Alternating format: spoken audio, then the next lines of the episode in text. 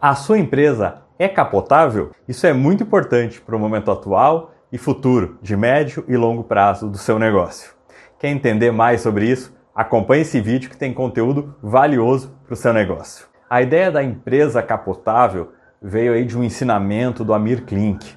Esse cara é fantástico e ele conta que na sua travessia do Atlântico ele foi buscando conhecimento e estruturar, montar um barco, construir um barco que não virasse, que não deixasse ele na mão nessa viagem, porque ele estaria sozinho no meio do oceano por muitos e muitos dias. Então, buscando ajuda e orientações, enfim, estratégias, planos de engenheiros náuticos, enfim, de empresas conceituadas nesse segmento, ele estava buscando e estava difícil de achar uma alternativa a um barco que não virasse, um pequeno barco nessas é, condições aí que provavelmente ele enfrentaria de tempestades, ventanias, enfim, uma coisa bem é, difícil de se atravessar. E estava difícil e ele acabou conversando com um construtor de barco antigo, já um cara mais modelo artesanal, da, da velha guarda. Então ele contou a situação, pediu uma, uma, uma ideia e, e esse construtor falou: Não, cê, vocês estão indo para caminho errado, você tem que construir um barco capotável. Né? Dele, pô, mas eu quero atravessar, não quero capotar, eu quero chegar lá, vou estar sozinho, se capotar o que eu vou fazer? Não. O segredo é um barco que ele seja capotável e facilmente descapotável, que ele capote e você consiga revirar novamente, né, com facilidade e assim possa seguir o rumo da sua viagem. Então, mudou completamente o andamento do projeto, as características desse barco e é a mesma coisa que a gente deve aplicar para os nossos negócios, principalmente se forem pequenas empresas, como era o pequeno barco dele. O que, que, é muito interessante? A gente tem que estar preparado porque as situações adversas vêm, os terremotos, as ventanias, as pandemias vêm e a gente tem que tentar traçar uma estratégia para que a nossa empresa ela capote, mas rapidamente ela consiga ficar de pé de novo e dar continuidade. Então, temos seis pilares aqui que são a base para uma empresa ser capotável. Vou apresentar agora os seis e veja aí se você já tem esses pilares na sua empresa ou se você consegue adaptar, pensar nisso para o seu negócio. O primeiro é a questão da obsolescência do seu negócio. Você que tem que pensar o que, que vai matar a minha empresa, certo? Esse é o ponto principal. Porque a partir do momento que a gente imagina o que, que pode matar um negócio, a gente está inovando e a gente que você já atua nesse segmento, conhece os fornecedores, conhece os clientes, conhece o produto, conhece o serviço, tem, é, é a pessoa mais indicada para vir com uma solução que vai tornar o negócio obsoleto e assim você vai matar o seu próprio negócio, ele vai capotar, mas vai continuar, porque é seu mesmo e você vai continuar né, numa nova forma, numa nova, uh, num novo modelo de trabalho. Isso parece óbvio, mas a gente vai vendo que na história, muitas vezes, quem vem com um modelo que torna um negócio obsoleto e acaba passando por cima né, em termos de mercado, são pessoas que vêm de um mercado diferente, de um segmento diferente, estão olhando de fora e aí sim elas conseguem entender as lacunas, as oportunidades e acabam criando essa inovação e matam o negócio. Então, qual que é o primeiro ponto? Você que deve matar. Por exemplo, imagine que você tem uma empresa de serviços de limpeza, terceirização de serviços de limpeza. O que, que pode acontecer? Alguém vir com um aplicativo que funcione bem, que realmente seja é, usado por um grande número de pessoas, como se fosse um Uber do serviço de limpeza. Então, em vez de contratar a tua empresa, a pessoa vai lá chamar um profissional e ele vai fazer o serviço. Sei que você pode pensar, puxa, mas isso nunca vai acontecer, é um desafio. Só que muitas coisas a gente acha que nunca ia acontecer e já aconteceram. Então é melhor que você faça isso. Você conhece as pessoas, você conhece os clientes. Só que se você ficar focado só no teu dia a dia e não estiver pensando em fazer o seu negócio capotar e trazer uma nova forma de trabalho, é possível que outra pessoa, outra empresa chegue e faça isso por você. Segundo ponto é a questão de marca. A marca é muito forte, ela é muito relevante. Então, às vezes, tem muitas empresas que mudaram a forma de atuar, foram de segmento para outro, vendiam produtos, daqui a pouco estão vendendo serviços, enfim, daqui a pouco estão terceirizando, locando, tem várias formas de, de atuar em determinado mercado. Mas se você tiver uma, uma marca bem posicionada, você sempre vai continuar, apesar das tribulações, continuar a se manter numa boa posição em relação aos potenciais aos clientes, aos seus clientes.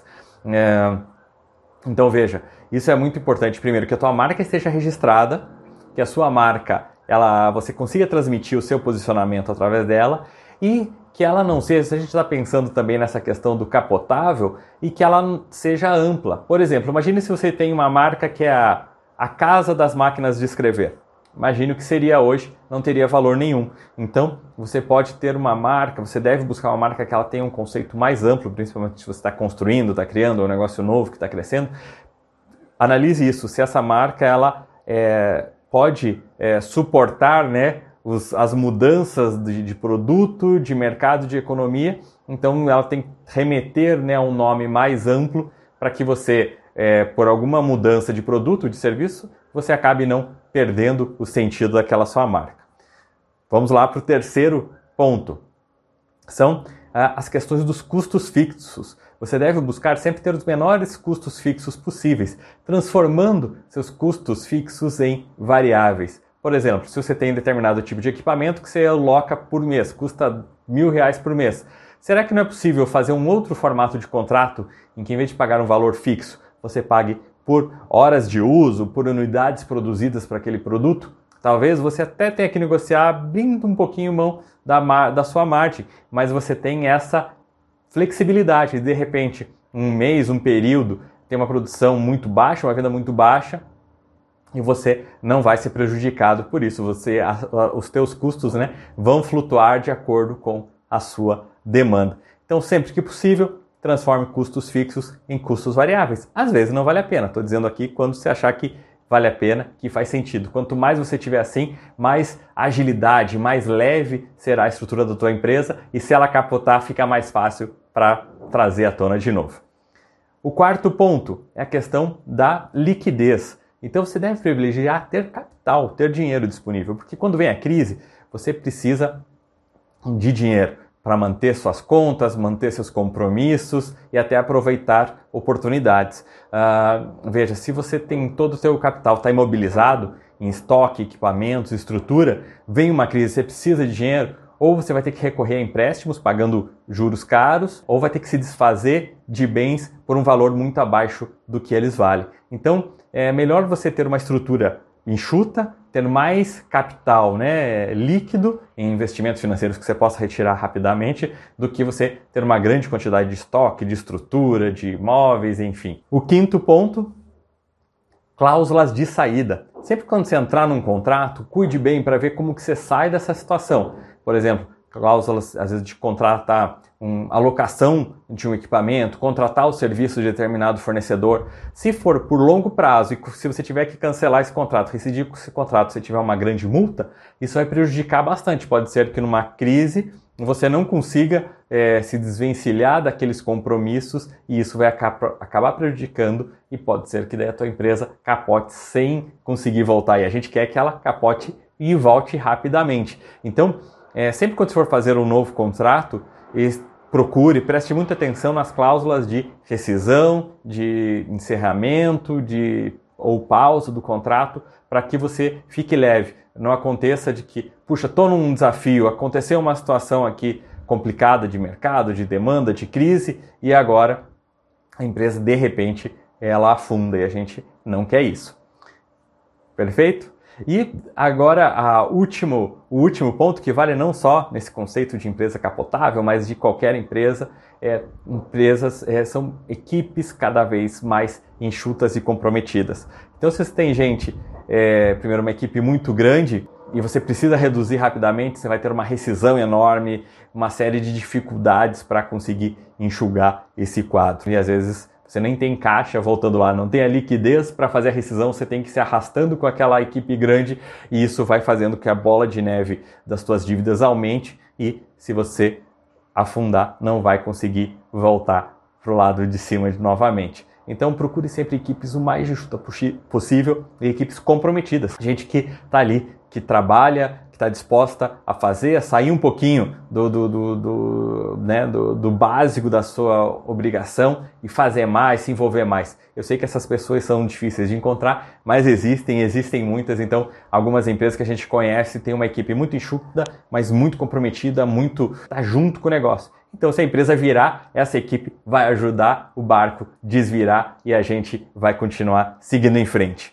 Beleza? Se você tem uma pequena empresa ou conhece alguém que tem uma pequena empresa e não está antenado em todos esses conceitos, esses seis pilares aqui da empresa franqueável, franqueável não, capotável, que acaba sendo também franqueável, compartilhe esse vídeo, compartilhe esse conteúdo que com certeza vai ajudá-la e ela vai no futuro te agradecer. Valeu, se você gostou, inscreva-se, marca o sininho, te vejo no próximo vídeo.